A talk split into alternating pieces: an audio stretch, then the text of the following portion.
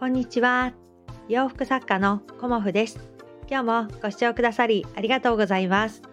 コモフのおしゃべりブログでは40代以上の女性の方に向けてお洋服の楽しみ方をお伝えしています。今日はですね継続の秘訣はモチベーションっていうようなお話をさせていただこうと思います。まあ、皆さんねいろんなことをあの継続されてたりねあの逆にね継続できなかったりでしてると思うんですよね。で実際私も継続できてることとまあできてないことあのいろいろあるんですけどじゃあ継続するために大事なことって何だろうっていうことをあの改めて考えてみたんですよね。うんであのやっぱり継続することであの大事なのってまあモチベーションももちろんそうなんですけどあの習慣化できるようになるっていうことなんですよね。多分ね。私の中ではね。だからあの習慣化できたらもうあの何て言うのかな。こう苦労なくこう「えいやー」みたいな感じであの意気込まなくてもね。できると思うんですけどただね習慣化ってすごく難しいなって私も思っています。であのー、今月というかね5日ぐらい前から私はあのー、毎日20分間ねこうネットショップに時間を使うっていう風に決めてまあ、5日目までは昨日終えたんですよね。で意外と3日目が超えられると5日とかっていうのはすんなり来るんですけどじゃあそこから10日1週間あ違う違う10日1ヶ月3ヶ月っていう風になるまではなかなかねあの大変かなっていうふに思ってます。で自分の気持ちの中であのやるっていう風なこう意思がないとねうん、モチベーションみたいなものがないと最初はやっぱり継続ってすごく難しいなっていうふうに思っています。であのそれをね通り越すと自然にあのできるようになってくるっていうのもあの感じてはいます。まあ、このあのスタンド FM も最初はあの毎日やろうとかっていうふうには考えてなかったんですけどやっぱりあの間がね空いてしまったことがあったんですよね。えっ、ー、とちょうど1年くらい前かなあのこう身内がねあの亡くなってしまってそのやっぱりこう面会からあの葬儀からこう遺品の整理からっていうことをいろいろねした時にやっぱり1週間ぐらいこうスタイフにね向かう時間がなかったんですよね。で1週間以上もっと空いちゃったかな空いちゃった時にあの、次あの収録を始めるっていう時のハードルがすごく上がっちゃったんですよね。でああ続けるっていうことはこういうことなんだっていうことも私はねその時あの感じました、うん、やはり間が空いてしまうとこうやろうやろうっていう気持ちがあの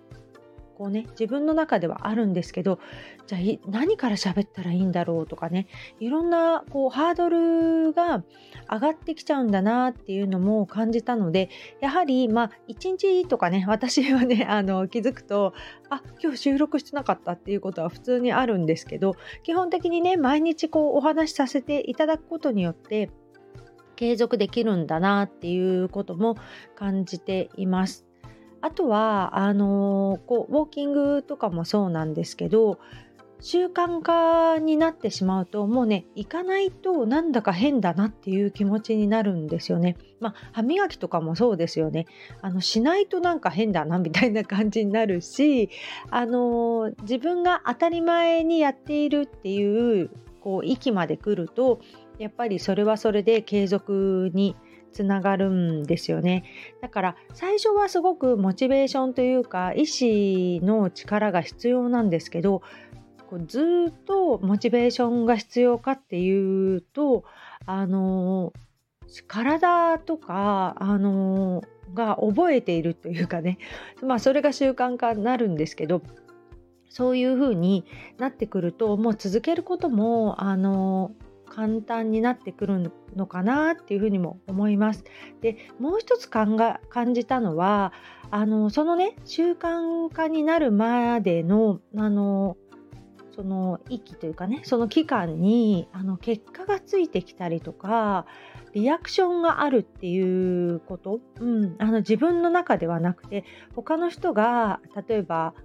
こうリアクションまあいいねとかもそうですしあとこのねいつも頑張ってるねとか声をかけてもらうとかまあ、私の場合ではあの今回ねネットショップのあの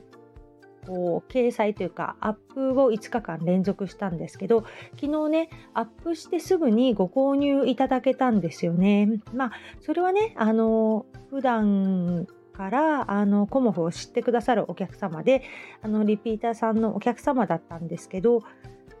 半年ぶりぐらいかな、うん、なんかご購入いただけたんですよね。だから自分が頑張ってることをあのこうね見ててくれる人がいたんだっていうことがすごくねあの嬉しくなりましたしそれがねあのまた私頑張ってやっていこうっていうそのモチベーションにもつながるなっていうふうに思ったんですよねだからリアクションとかそういう結果があの得ることをできるとまたね継続につながるなっていうふうに思いました。で他にもあの継続につながる要因ってまあ、私のお仕事なんですけどやっぱり好きかどうかっていうこともあのすごくね継続するにはあの大きな要因かなというふうに思っています。私の場合こう毎日何時間も何時間も作り続けてももうやめたいっていうふうに思ったことがないんですよね。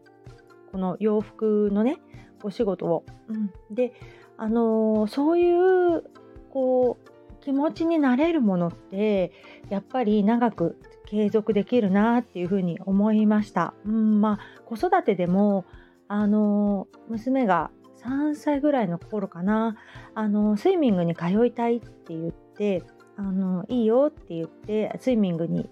行ったんですよね。であの娘があの辞めたいとか行きたくないって言ったのはあの小学校4年生になった時でした。うん、それが初めてでしたね。それまではもう本当にどんな時もやめたいとか嫌だとかつまらないとかそういう言葉をねあの娘から聞いたことはなくてまあお風呂でもねあのブクブクって潜っちゃうぐらい あの水が好きな子だったのでそれでもね子供だから途中でねやめたいとか嫌だとか言うのかなと思ってたんですけどやっぱり好きだからこそ続けられたのかなっていうのもあるしあの最後にねやめたいって4年生の時に言った時にまああの自分の限界を娘は感じてそのタイムがね個人メドレーのタイムが2秒ぐらい縮められなかったんですよねもう何ヶ月も。でその2秒が縮められない時に初めて私はやめたいっていうふうにあの娘がね私に言ってきたんですよね。だからあその時はあの私はね、うん、分かったよって言ってその娘がね初めて言った言葉、うん、にあの何もねあのもうちょっと頑張ったらとかねもっと頑張ったらタイムが縮まるよとかっていうことは一切言わず分かったやめようっていう風な ことをねあの娘に言ってあの娘はそこでねあのスイミングを終えたんですけどそういうなんだろうねあの自分が好きなことっていうのは自然にねこう続けられるんだろうなっていうことを、まあ、子育ても通じてもそうですしあの自分のねこの洋服を作るっていうお仕事も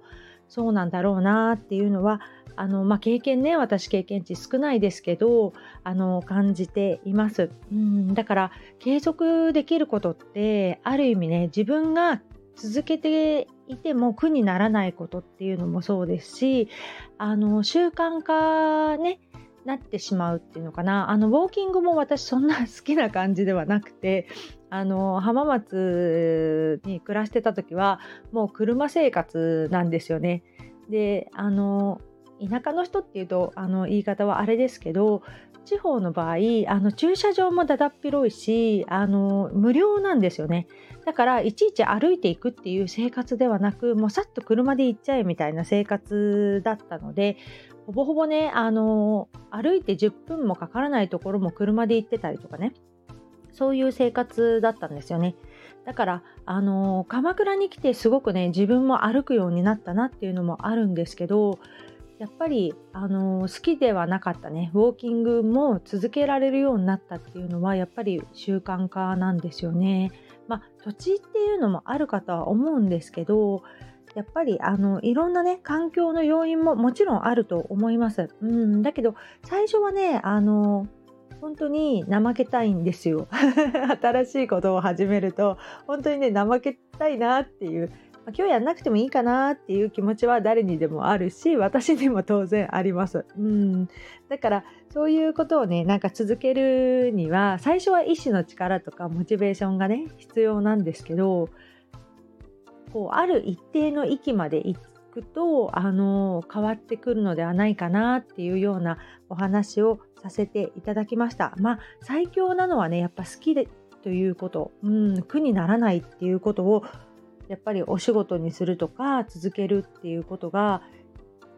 一番ねあの楽は楽なんだろうなと思いました。何かのあの参考になればと思います。まあ片付けもそうなんですけどね、うん、いろんなこともあの苦にならないことを続けるっていうのは本当にねあのどちらかというと楽なので逆にね私とかも早起きが全然できないんですけどまあやろうとは思ってないんですけど 本当はねビジネスする人は早起きねすると本当に頭が冴えてるし脳ののねゴールデンタイムっていうことですごくいいとは言われてるんですけど、うん、そこができてないね。私もまだまだだなと思っております。今日もご視聴くださりありがとうございました。洋服作家コモフ小森屋隆子でした。ありがとうございました。